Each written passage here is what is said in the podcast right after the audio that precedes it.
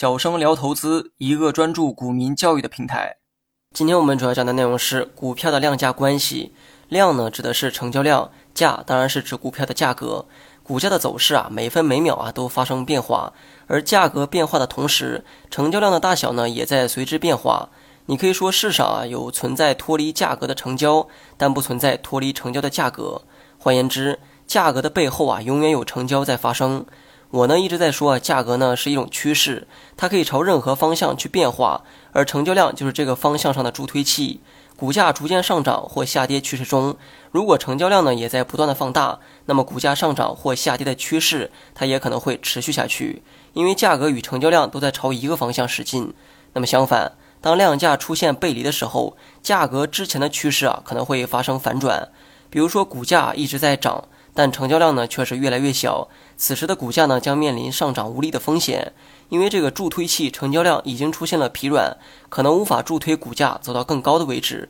那么相同的，如果股价前期呢一直处在下跌趋势，而成交量啊却是不断的缩小，这意味着下跌趋势中的股价可能会迎来止跌反弹。那么根据以上的内容，我们呢再来讨论一下实战中经常出现的其他量价关系。第一。假如股价前期呢一直处在上涨的趋势，但突然某一天啊出现了大阴线的暴跌，且这根阴线呢伴随着大幅的放量，那么这个时候应该警惕，股价可能已经进入到了阶段性的顶部。虽然说阴线呢伴随着放量，但是啊它是一根大阴线，当阴线足够大的时候啊就应该引起你的注意，尤其是阴线还伴随着大幅放量的时候，这可能意味着这一天就有很多获利盘在套现。所以说，今后哪怕是有反弹，只要这个反弹时的成交量没能超过大阴线对应的成交量时，都应该逢高减仓为主。那么第二，当出现涨停时啊，成交量呢会出现两种情况：一是放量涨停，二是缩量涨停。但无论是哪一种，只要是涨停的股票，